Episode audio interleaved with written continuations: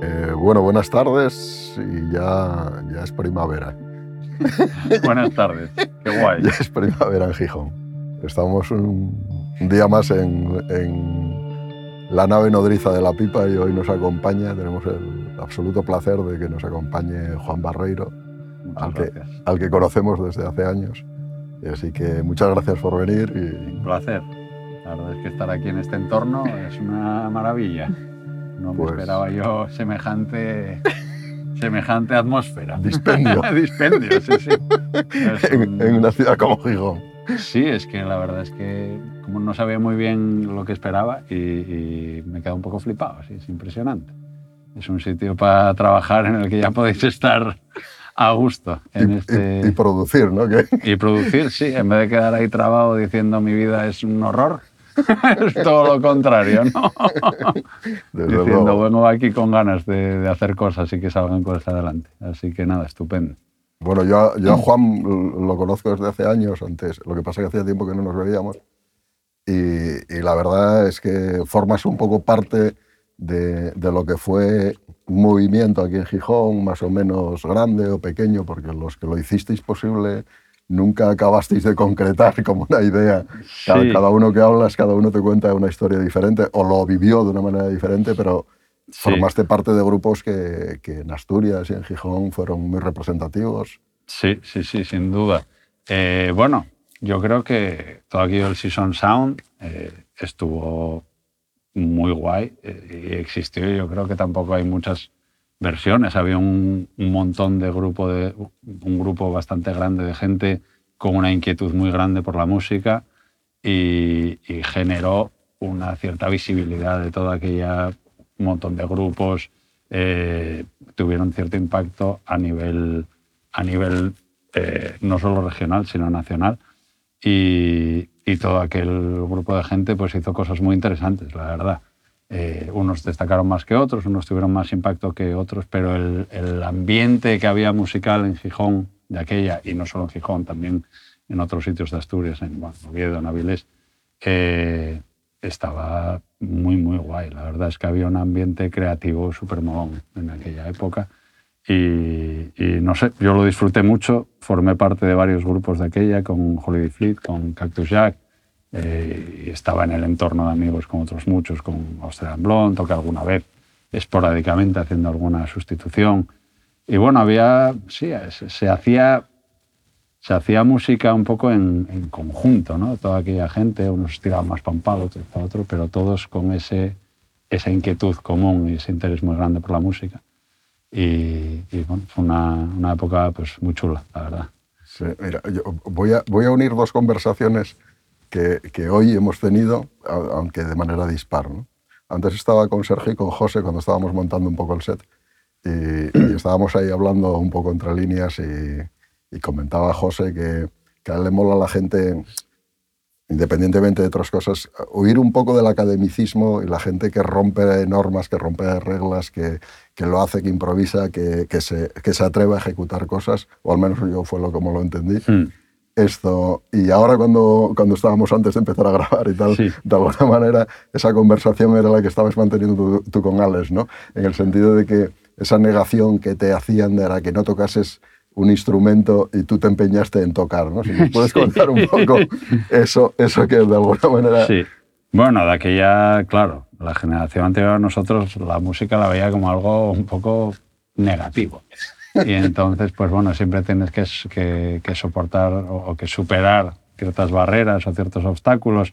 Tampoco es que tuviese ahí un, digamos, unos obstáculos muy grandes, pero digamos que no era un apoyo muy grande inicialmente a nivel familiar y tal, pero bueno, también es verdad que, que, que sí que tuve la opción de, de tocar y, y, de hacerlo y desde muy pequeño.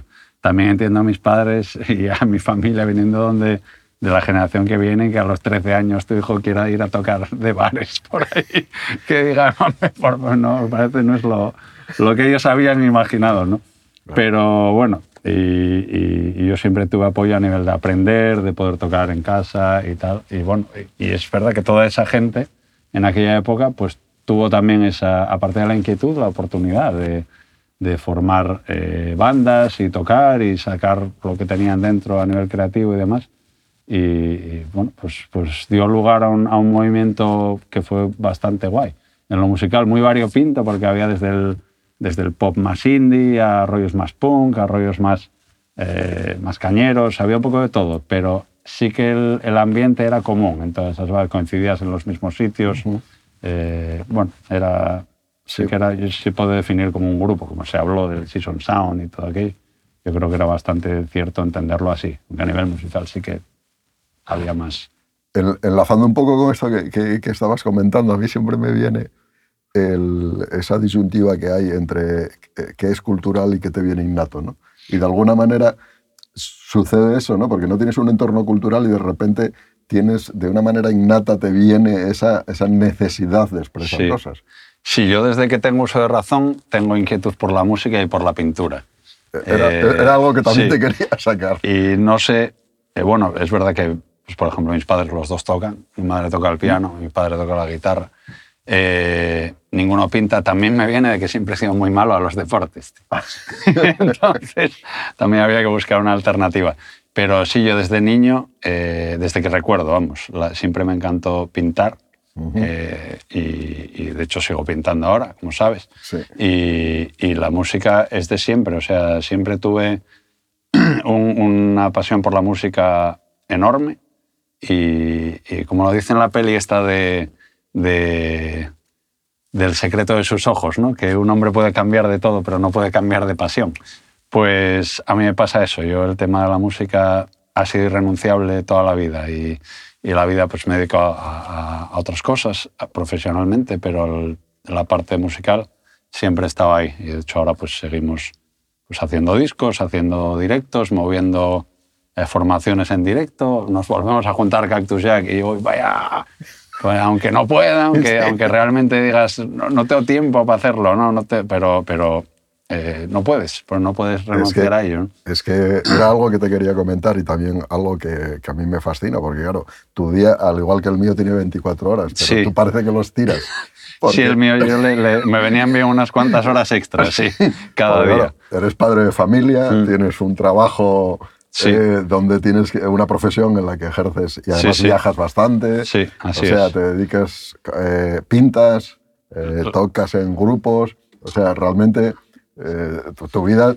O sea, Es- es- dime el secreto porque. Bueno, pues es un- como un poco toque ya, rollo aprovechar el tiempo a nivel un poco obsesivo. Es verdad que a veces yo mismo me tengo que poner como la, la obligación de no hacer nada durante algún pequeño lapso de tiempo porque estoy como un gato encerrado. Cuando, cuando no puedo, cuando me queda una hora en la que me queda nada que hacer y, y digamos que, que no, no encuentro cómo llenar esa hora, me da como mucha angustia y tampoco puede ser así, pero sí, organizar los tiempos muy bien e intentar buscar esos huecos para, para poder grabar cosas de música o poder ponerme a pintar o poder, eh, aparte de todo lo demás que has dicho, que obviamente es lo que, Claro. lo que consume la mayor parte del tiempo. Pero sí, las noches, cuando ya por fin están los peques en la cama, pues ahí, con la poca energía que me queda, pues me pongo ahí a, a grabar o a tocar la guitarra o a pintar un poco, lo que sea. Y así vamos tirando, sí. Bueno, yo los cuadros que he visto tuyos me parecen acojonantes. Muchas no, gracias. No te lo había dicho nunca.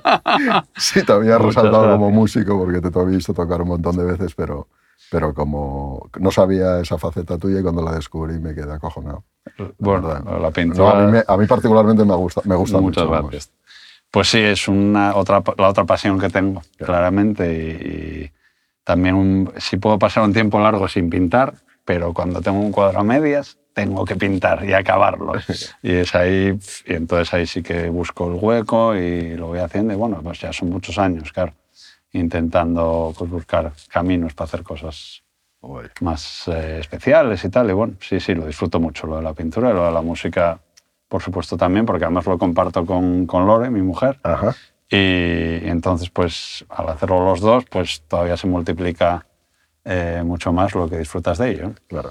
Y entonces, de hecho, bueno, eh, fue así como nos conocimos, tocando juntos y, y bueno, pues a día de hoy se, se disfruta enormemente. Ya tengo a los peques empezando con lo de la Sí, música. ¿no? Sí, bueno, pero surgió de, de la mayor nuestra, empezó a tocar el violín, Ah, qué bueno. y ahora está tocando el piano también. O sea que bueno, va así con cierta... ¿Y, la dejas escuchar la música que quiere o, o tratas de influenciar? No, no, no. De hecho, me tiene frito con Shakira, tío. Así que, oye, más abierto que eso no se puede ser. Sí, sí, sí. Mira, escucha desde Rage Against the Machine a Shakira hasta Chopin. Quiero decir, ella escucha de todo y a mí me mola que sea así, ¿eh? porque yo también intento ser así en lo musical, no ser sectario, que es un poco algo a lo que se tiende a ser más de joven, pero ahora, como, oye, pues sí, si me mola desde Jorge Drexler a Pantera, pues, pues me mola y ya está. y no pienso cortarme de escuchar nada que me guste porque encaje o no en un, en un determinado rollo más cool o menos cool. Ya, totalmente de acuerdo. Además, bueno, tú ahora tienes un proyecto en solitario, que mm. es tu propio nombre, Juan Barreiro. Tienes un par de discos, ¿no? Dos discos, eso es. Y esto y al final ahí sacas un poco todo lo que te apetece, porque ya no tienes a la banda detrás o al grupo no, en el cual hay que consensuar. Libertad total, sí. La verdad es que es un cambio porque de, de antes siempre había sido con otros grupos y, entonces pues ya tengas tú más, más o menos peso en el grupo, pues siempre vas a tener que, que, tener como una idea que encaja en ese grupo o no, o tienes que ir buscando el camino en ese sentido. Y ahora que es eh, mi proyecto personal, pues hago realmente lo que me da la gana en cada momento. De hecho, del primer disco al segundo no se parece en nada. El primer disco es como mucho más pop, muy tranqui, muy introspectivo, habla de temas muy, muy personales, muy íntimos. Eh, el segundo es muchísimo más rockero, mucho más guitarrero, más tirando a blues rock, algo de pop también, pero mucho más cañero. y, y, los temas, pues también hay temas íntimos que tienen que ver con el tema de la paternidad, habla mucho de los, de los peques, del, del aprendizaje a la hora de tener hijos y, y, de todo ese proceso, pero luego también habla de temas más sociales, la manipulación a través de las redes sociales, de la gente, eh, este mundo de confrontación en el que estamos ahora, ¿no? de unos contra otros, buenos y malos. Eh, es, para mí es un poco horrible todo eso. y bueno, de acuerdo. hablo de eso en algunas de las canciones. Es como todo muy, muy lo que, lo que en ese momento me apetece sacar para afuera. Y me sale una canción muy cañera y digo, no voy a hablar en esta de mis dos hijos. Entonces digo, pues vamos a ver, ¿qué, qué me, qué me provoca a mí este, esta sensación tan cañera? Pues, pues esto, esto que me, estén manipulando todo el día por las redes y además que me estén manipulando para mal, ¿no? para enfrentarme a otro, para buscar un enemigo y ir a por él. Todo eso de la sociedad actual lo, lo, detesto realmente. Totalmente de acuerdo. Y bueno, pues todo eso está en, ese proyecto personal. Es esa sensación de que tienes que estar en una trinchera en la otra, ¿no? donde parece que tiene que haber dos frentes. Escoger un bando y un enemigo. Yo no puedo considerar a la mitad de la gente enemiga mía. Correcto. Porque vamos a tener que convivir. Y entonces prefiero que, que, te planteen puntos de unión. Oye, pues, vale, pues podemos pensar distinto en esto, pero, pero ser muy amigos por esto otro, ¿sabes? Sí, sí, sí. Y, y, no sé, parece que, que, eso no vende. Y yo creo que es además sencillamente con un fin eh, meramente comercial, ni siquiera es con un fin ideológico. Mm. Es porque vende más. Y entonces es, me, me parece muy deshonesto y, además muy peligroso, porque, porque si enfrentas a la gente constantemente, pues acaban a leches, claro. Entonces... Es que además, si, te paras a reflexionar cinco minutos, te das cuenta que no siempre uno siempre tiene razón. Y cuando te enfrentas a, a, lo que tú estás diciendo, parece que siempre te dan la razón a todo lo que piensas. Y eso empieza a ser muy peligroso. ¿no? Realmente te hace mejor cuando alguien te quita razón. No, no te quita razón, sino te da otro punto de vista. ¿no? Claro. Yo creo que hay que partir de cuestionarte tus propias convicciones, porque lo que tú dices es que es, podrías estar equivocado. Claro, te vas a matar a palos por lo, idea lo, habitual. lo habitual, por lo menos en mi, caso, eso es. Y entonces, pues intenta escuchar al otro y dices, hostia, pues, pues igual tiene un, un punto de vista muy, muy bueno. Entonces, no estar matándote a palos por una. que además igual viene de un meme, tu, tu idea súper brillante, ¿sabes? No viene de un ensayo que te has leído súper profundo, ¿no? Viene de que leíste una frase y dices, hostia, eh, vaya, a muerte con esto, ¿no? Y eso, buscar mensajes simples, enemigos y todo el día la gresca. Y bueno, pues así va a ser muy difícil eh, construir cosas juntos, que al final es lo que tenemos que hacer. o construyes cosas o es muy difícil, ¿no?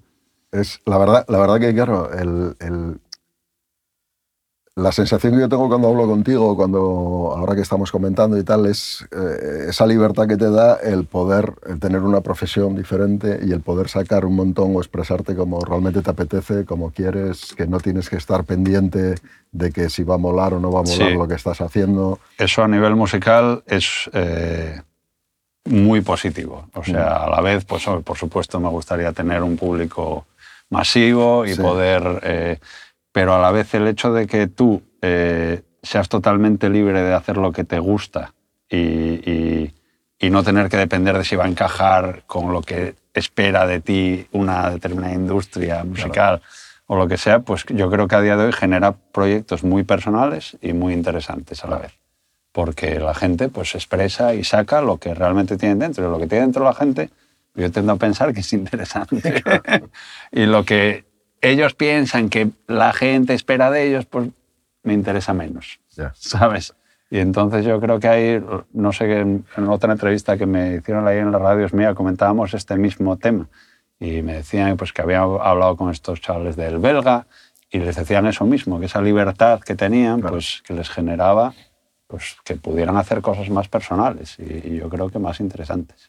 Además, te quitas un poco esa esclavitud de, de cuantificar ¿no? y, más de, cualificar, en el sentido de que eh, es más importante lo que tengo que decir que no a la cantidad de gente que voy a llegar o esa obsesión que tenemos en esta sociedad de que los eventos importantes son aquellos que van miles de personas hmm. y no ese evento que han ido dos personas y realmente hmm. pueden ser transformadores. ¿no? Pues sí, tienes toda la razón. Mira, decía el otro día, leí una publicación que hizo Jorge Drexler, que para mí es un, ídolo total. Sí, sí, y decía el que prefería llegar a 50 personas por las razones adecuadas que a 5.000 por las razones inadecuadas.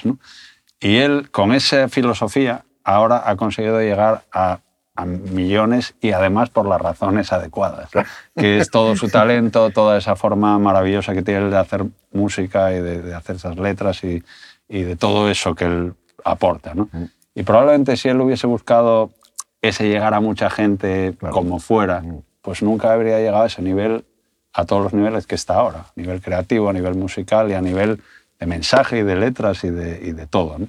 Y bueno, yo no es que, que pretenda llegar eh, al gran público, entiendo que, que, bueno, que es complicado, pero que yo creo que sí que tienes que ser fiel a lo que te gusta y a lo que disfrutas y, y ahora mismo estoy en esa posición. La música que hago es exactamente la que me apetezca, la que me apetece. Me rodeo de la banda que creo que realmente es la, la, mejor posible, los músicos con los que toco, con Lorena, con Lore, escuche decir Lorena, me va a matar, eh, con Lore, con Cabín al bajo, con Javi Ramos a la guitarra, eh, Isra a la, batería, a la batería, son un nivel eh, brutal. Y luego siempre están abiertos a a hacer cualquier cosa, a tocar, a experimentar y hacer cosas muy guays. Entonces, pues bueno, llegas a la gente que llegas, pero lo llegas con un producto del que tú estás satisfecho y de que, que realmente consideras que estás bueno, dando lo mejor que tú puedes dar. Además, eso suele ser contagioso, ¿no? cuando, la gente luego ve que tú disfrutas así en directo, pues sí que es verdad que se transmite. Y se transmite ese buen rollo y los conciertos que damos siempre son con un, es una implicación con el público muy grande y el público lo disfruta siempre mucho. La verdad. Eh, sí, cuando vas con la impostura de que tengo que hacerlo determinados, en determinadas pautas o con determinados comportamientos, es más difícil conectar sí, no, es que además yo no podría, porque yo solo puedo hacer lo que hago. y es pues eso, intentar transmitir esa alegría y, y, llegar a la gente por, por ese camino, ¿no? por hacer lo que te gusta y hacerlo disfrutando. Y a, raíz de ahí, pues, pues, oye, al que quiera acercarse a eso, pues genial, y el que no, pues nada. Tiene un montón de otros proyectos a los que yo siempre tengo, arrimarse. Yo siempre tengo la, sensación de que las escenas, las cosas transformadoras están en ese tipo de comportamientos. O sea, esas escenas que son para pocos públicos que luego se acaban. Desgraciadamente, quien las inician no siempre acaban aprovechándolas. puede siempre hay otros que pueden ser los famosos en la economía llamaríamos fondos buitres. sí, sí, los arribistas, ¿no? que llegan ahí, se, se arriman a un, a un, caballo ganador. Sí. Pero bueno, a mí es que no me preocupa especialmente, Obviamente, sí. ¿sabes? Eh, porque yo estoy muy feliz con mi vida. Claro, Tengo mucha suerte. o sea, yo, Claro. eh, cada día me levanto y tenía que estar dando saltos de alegría de, de la suerte que tengo en, en muchos aspectos. Entonces, pues, eh, la- el apartado musical para mí es, es fundamental, porque ya te he Ujú. dicho antes, para mí es una pasión a la que no, no puedo renunciar, pero no tengo ninguna necesidad de que, de que se transforme en nada más grande ni nada, porque a mí me, me aporta lo que me tiene que aportar, que es eh, la capacidad de, de yo, pues eso, expresar mi parte creativa y, y disfrutar de ella, y luego toco con la gente con la que realmente más quiero tocar. Eh, no, no digo, es que querría tocar con no sé qué músicos, no, porque yo toco con Cabin Isra y Javi Ramos y Lore, y ya no, encantado. es que no quiero tocar con John Mayer, aunque ya sé que John Mayer es muy bueno. Sí, ¿sabes? sí, sí. Yo no necesito... Pero no tengo ese grado de complicidad. No, no va a ser lo mismo. Claro. Y sí me gustaría que ellos tocasen con John Mayer, ¿sabes? Para que, para que les fuese todavía mucho mejor a nivel profesional como músicos. Pero, pero yo, desde mi punto de vista, yo, estoy, entonces yo sigo haciendo lo que me sale de las narices a nivel musical. Creo que eso es lo que más puede llegar a interesar a alguien y, y desde luego es lo que más me, me hace disfrutar a mí. Hay una cosa que me gustaría eh, co- comentarte. ¿Tú crees que el hecho de ser músico y tener esa, esa capacidad creativa o de expresar esa, eh, eh, eso que te viene a la cabeza te, te hace mejor profesional? En tu, en tu propia profesión. En, mi ¿eh? propia En tu profesión. propia profesión. Eh, bueno, yo creo que todo lo que sea eh, inquietudes te hace en general mejor, ya sea como profesional y como, como todo, porque como persona y, y como, y estar más contento contigo mismo. Y estando más contento contigo mismo, creo que es más fácil desarrollar tu profesión, porque estás con más, con más energía, digamos. Si no tiene, la gente que no tenga inquietudes, que no, no creo que haya muchos, la verdad, y sobre todo en esta sociedad ahora, creo que hay más posibilidades ¿no? para tener inquietudes, que te gusten cosas. Creo que, bueno, pues que, que si no tienes ninguna inquietud es pues un poco, no sé cómo decirlo, pero un poco triste. Ya. Entonces, si estás triste, es, es difícil que, que desarrolles las cosas con energía y con ilusión, ¿no? Claro. Y yo creo que las inquietudes, y no, no tienen por qué ser artísticas, ¿no? Ujú. que yo creo que las artísticas pues aportan mucho y a mí me aportan mucho, pero si tu inquietud es el baloncesto y lo vives con pasión y te encanta, eh, pues es una inquietud eh, que también seguro que te va a dar energía y te va a, a capacitar también a nivel profesional estar con más ilusión y, y- y hacerlo mejor. Yo creo que va por ahí los temas. eh, si, si no, la gente que esté un poco sin- con falta de inquietudes, que sea solo pues, pues el sota caballo rey de la vida, ¿no? Pues es, bueno. Y luego en, en mi profesión concretamente, pues todo lo que sean inquietudes, como estoy de técnico comercial, pues sí te ayuda mucho además a, a establecer empatía con la gente, claro. Y para mí eso es fundamental, Claro, porque claro. la empatía, pues bueno, en, en mi profesión y yo creo que en cualquiera, te ayuda mucho también. Hombre, también eh, estar encima de un escenario te da unas tablas Sí, a la hora de, de relacionarte con gente, a la hora de comunicar, a la hora de... pues sí. Y eso, eh, es algo que a mí me parece pero- que son skills fundamentales, ¿no? Pero no creas, es, es, Sí. ambidirec- o sea, es Ah, bidireccional, porque también eh, la- el trabajo mío, de, que, que también consiste en viajar y conocer a mucha gente, también te da un poco esas habilidades para luego estar en el escenario. Vale, ¿sabes? ok, bueno. O sea, no es solo de So- un. vale, sí, sí, eh, es porque yo, por ejemplo. bidireccional. Sí, es bidireccional, sí, que no- a veces no te da la habilidad de saber hablar, por desgracia. Pero, pero yo era un- una persona muy, muy. Yo era un tío muy tímido de Ajá. chaval, muy, muy tímido. Y sin embargo, la inquietud por la música la tenía ya, pero claro, me costaba mucho sacarla porque me costaba mucho relacionarme con la gente. Y, con el trabajo que te obliga a abrirte, a conocerte, a, a- a ver cuáles son los intereses de la otra persona, no los tuyos. Y, y, pues también te, te abre mucho la mente y luego de cara a estar en un escenario, pues, pues estar con más naturalidad también. Eso- Perder esa timidez. ¿Eso te ayudó a ponerte en- eh, como frontman o como cantante? Pues mira, o como, o- Pues no sé si eso, pero desde luego es algo que a los 25 años o a los 20 no, no hubiese sido capaz de hacer. Es que yo me acuerdo de verte tocar en, en Holiday Fleet, por ejemplo, Sí. donde hacías guitarra y tal. Sí, sí, sí. Y, y me acuerdo de, de verte como, como escondido en la guitarra. Sí, un y- poco, sí. Mientras que a Juan le veías ahí como... Bueno, es que Juan es una energía de la naturaleza absoluta. ¿eh? Me gustaría a mí tener la energía que tiene él. Pero, pero sí, eh, tanto en Cactus Jack como en Holiday Fleet yo estaba a un lado con la guitarra. Me acuerdo. Sí de- que era pues, en Holiday Fleet la guitarra principal, de hecho no había otra. Y en Cactus Jack yo estoy de, estaba y estoy de guitarra, de rhythm guitar, de guitarra segunda.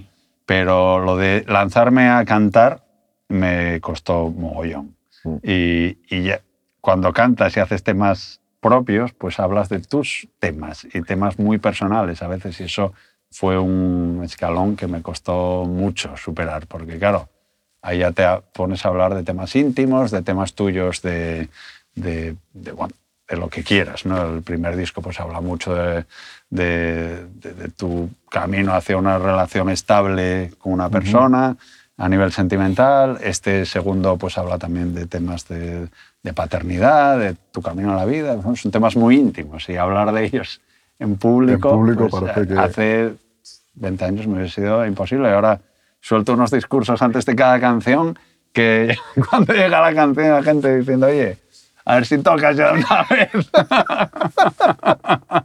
o sea que ha habido un cambio muy grande sí. en ese sentido, sí. Sí, sí, yo soy, yo soy de los que cuando voy a los conciertos me, me, me apetece hacer callar al, al artista, ¿no? O sea, Pues mira, yo- No, no, no. En mi caso, me, me tendrías que hacer callar bastante. Pero yo tuve una sesión después cuando vi a Jorge Drexler en directo. Ajá. y sin querer compararme con él, porque él es un, un auténtico mago de todo esto, eh, su manera de presentar los temas me pareció absolutamente mágica, tío. Pero bueno, claro, es que él tiene esa, ese don para la palabra, ¿no? Ya. No es que yo quiera imitar eso, porque también, aunque haya perdido la timidez, tampoco me he vuelto loco, ¿no? Soy consciente de mis limitaciones. Pero dije, pues qué bonito, tío. ¿Cómo, cómo puedes llegar a apreciar un tema más eh, cuando te hace una presentación de él tan, Ya. tan bien como Sí, lo hace? Y Aute es- también lo hacía. Y Sí, era- es que ya llegas al tema entregado. Ya podría no tocarlo. A veces estabas Sí. diciendo, bueno, venga, a ver si aligeras que quiero que me presentes otro tema. ¿no? No, él es un maestro en eso. Y, y, pues no es que quiera llegar a ese nivel, pero sí me gusta desde entonces, porque con Cactus Holiday Fleet era po, tema, tema. Claro. De hecho, el otro día nos volvimos a reunir y, y volvimos a tocar. Y Ronnie, entre tema y Sí. tema, venga, vamos, otra, otra. Y yo, "Joder, preséntalos un poco, hombre. en fin. Dirígete al público. Dirígete al público, joder, tienen derecho a saber de qué va este tema. Claro, claro. Yo me enrollo mucho, me enrollo mucho, ya lo estáis viendo. Soy un rollista absoluto, pero, pero bueno, sí me gusta, ya que las letras de las canciones están hechas con cierto sentido ahora, quizá de chaval fuera un poco ya más hablar de la juerga, la fiesta, tal, y ahora, bueno, tienes como más cosas que contar, o no sé. Me apetece más, y luego me gusta mucho también presentar a los músicos, porque me parecen muy buenos. Y digo, pues, pues me gusta decirlo. Claro, claro, claro. Sí. Se lo merecen. Se lo merecen, ¿sabes? Mucho más que yo. Entonces, pues sí, sí. Bueno, y aparte del trabajo que tú haces en solitario, también os habéis reunido Cactus Jack Mm. recientemente. Habéis hecho ahí Sí, dos, tres conciertos, creo. sí. Hicimos dos bolos, eh, uno en La Salvaje en Oviedo y otro en el Tizón en Gijón. No sé si eh, tenéis intención de hacer más o, o de grabar algo. En ese o- momento había como mucho el WhatsApp ahí ardiendo, tío, y como, venga, vamos a hacer algo. Y sí, yo espero que para primavera, verano, primera ya, ya estamos, o sea que será más bien para verano quizás, de volver a hacer alguna cosa, porque, porque sí que en, el concierto, en los dos conciertos hubo Sí, Sold out. petazo, vamos a decir, ¿no? por no tirar de anglicismos. Hubo un petazo brutal. De hecho, en el del Tizón se agotaron las entradas una semana antes del concierto. O sea, había y todo- y pidiéndonos entradas y había ahí un furor tremendo. Y, y bueno, pues dijimos, joder, pues vamos a hacer otro en el Tizón. O la verdad es que en el Tizón estuvo muy guay, en la Salvaje también, las dos salas súper bien. También con el disco mío lo presenté en esos dos mismos sitios y fue muy, muy guay, porque tienen además un tamaño muy guay y suenan muy bien. Y, y yo creo que están como muy ajustadas a, a lo que, a lo que Sí. son este tipo de conciertos. Está claro. Y entonces pues estábamos pensando en repetir allí o hacer en algún otro sitio. Bueno, eh, sí querríamos hacer alguna cosa Sí, a mí, más. a mí es algo que me gusta comentar siempre aquí la importancia de, de- de- de los clubs, de los garitos, de Mm. lugares donde tocar, ¿no? Sí, desde No, luego. no de grandes espacios, sino de los No. espacios pequeños que son los que conforman la identidad de las ciudades y un poco, desde luego. y, y un poco el que crea esa cultura de, que la gente vaya a garitos. Por ¿no? supuesto. Y eso yo creo que es una de las diferencias de, que, había- que, hay- que hay ahora con respecto a lo que había antes. Que antes había muchos sitios en los que tocar y había un circuito eh, en los que estabas, pues, pues había conciertos muy a menudo. Yo recuerdo que iba a conciertos, cuando no tocaba yo, iba a un concierto. Claro. Y había, mm, bueno, había ahí una atmósfera efervescente de, de- de música en directo. Y ahora, claro, es, es muy difícil que... Sí, sí. eh, yo no sé muy bien a qué se debe, ni y yo entiendo lo que tiene que empujar la gente joven, Mm. y claro, como yo no sé ellos lo que hacen, pues, pues, pero sí ese empuje debería partir de ellos, supongo, más Mm. que de nuestra generación, que bueno, que con nuestra generación, con el lío que tenemos de tiempo, que hablábamos antes, con poder ir a un concierto Sí, al cierto. mes, eh, pues ya te das con un canto en los dientes, pero los chavales jóvenes Sí, yo, yo- cuando era chaval iba a dos conciertos el fin de semana y luego tocaba al día siguiente. Llega un momento que a medida que vas cumpliendo años y los que, gracias a Dios, seguimos manteniendo esa pulsión de lo que está pasando, o tratamos de tenerla, de Mm. lo que pasa en el mundo de la música, no dejas de perder la pasión por la música, pero yo tengo amigos de, de mi edad que les cuesta mucho trabajo el confrontar, el, el- el- el guardar tiempo para ir a, a- a conciertos, para Ya. escuchar música, para... Porque Sí. al final te lleva tiempo todo ese Sí, tipo de cosas. claro, ¿no? claro. Eh, te lleva tiempo primero decidir a cuáles quieres ir porque tienes que, que dedicar tiempo a escuchar música nueva, que es algo que a nuestra edad ya no es tan fácil. Total. Porque tienes tus gustos ya muy marcados y nos vamos haciendo todos más cerrados Sí. y te cuesta más, pero el que, los que hacen ese esfuerzo, que son muchos, siempre hay un espacio para una inmensa minoría, decía un amigo mío, y es, cierto, ¿no? Sí, sí. No tienes por qué llegar a una gran mayoría, porque como somos tantos, con que llegues a unos pocos, de tantos que somos, siguen siendo muchos. Entonces sigue habiendo mucha gente con interés por la música, pero luego está la- el día a día. Y, y claro, te quieren venir 300 a un concierto, pero pueden eh, 60, 70, 100. ¿no? Ya cuando llevas a, a 100, 120, ya es, Sí, sí, es, es- es un gran éxito ¿no? Sí, a esos niveles. Pero, pero bueno, siguen ahí. ¿eh? La verdad es que, que yo en, en los conciertos de este disco mío, que bueno, es un proyecto totalmente nuevo y, y ni siquiera tengo el run run de antes, porque cuando haces un concierto de Cactus ya que a la gente ya le suena. Sí, está claro. Cuando haces un concierto como Juan Barrero no le suena de antes. Eh, pero han ido, La Salvaje se llenó, El Tizón se llenó y el- este sábado en Avilés, que tocamos también en la Fábrica de Músicos, que es otro sitio maravilloso para Sí, tocar. antes nos comentaba. Eh, sí, sí, está brutal. Además grabaron el, grabaron el concierto entero, eh, Ah, lo emitieron en directo en YouTube y Ah, con un bueno. sonidazo, porque está Rubén ahí, que es un fuera de serie total. Y bueno, a lo que iba, aparte de, de elogiar estos tres sitios que lo merecen, eh, que se llenaron los tres. Y entonces sigue habiendo gente que está todavía ahí buscando su tiempo, su momento. Y por supuesto los de Cactus, como ya tenía el run run de antes, ya, ya te digo, la semana antes ya habían volado las entradas. Entonces, bueno, también es reconfortante ver que la gente sigue con ese, con ese interés por la música y tal, porque yo entiendo que son que, que no es fácil, o sea, que son verdaderos héroes, porque tienen que buscar el momento, buscar la canguro muchos, los peques, no sé qué, y ahí están como clavos. ¿no? Está pues, muy bien, la verdad. Pero es que la música da tanto que cuesta trabajo. ¿eh? Pues No, sí, eh, sí, hombre, yo quiero pensar que sí, sí, que no. desde luego a los que lo hacemos, eh, pues eso ya lo hemos comentado, pero los que disfrutan como, Como público, pues yo que una soy parte muy importante de la vida Sí. también, ¿no? No solo es hacerla, sino también disfrutarla escuchando. ¿no? Ok. Bueno, al final siempre nos gusta acabar porque es, eh, yo creo que ya por no robarte más tiempo, más tiempo y agradecerte. Yo estoy aquí encantado. Nosotros también podemos mantener, estar charlando un gran rato, que igual hay alguna cosa que te apetece comentar o decir, o alguna banda que nos quieras descubrir o algo que... Bueno, bandas. no. Eh, de aquí de Asturias yo flipo mucho con la banda Brea, que son unos chavales de Oviedo que ganaron concurso de maquetas, no sé si hace dos años así, y son unos chavales que salen con una actitud, una potencia que flipé. Y, y es que les, les veo tocar y veo todo lo que me hubiese gustado a mí de chaval, eh, tener esos recursos para aprender. O sea, yo creo que la gente, a día de hoy, los chavales jóvenes tienen, tocan mucho mejor que nosotros de chavales, porque tienen muchos más recursos para aprender. Cuando ves cómo aprenden ellos, lo que hay en YouTube, lo que hay de profesores que te pueden dar lecciones online, es como si nosotros hubiésemos aprendido en las cavernas. Porque yo aprendí con una española que grababa en un casete y, y yo me ponía a tocar encima de lo que grababa yo, ¿no? Y ellos, claro, tienen backing tracks, eh, se ponen a tocar, "Oh, quiero aprender este tema, tienen tutoriales en YouTube, claro, aprenden y les vi tocar esto, es una actitud, una potencia brutal. Y, y bueno, pues ese es el grupo que se me ha venido a la cabeza de por aquí, Pues- porque los conozco además personalmente y son muy buenos. Y bueno, nada, que escuchen mi disco ahí en Spotify también, Claro. de Juan Barreiro.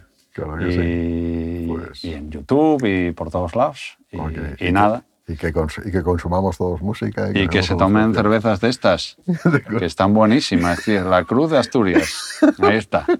Yo me acabo de tomar tres. bueno, Qué grande, grande, muchas gracias.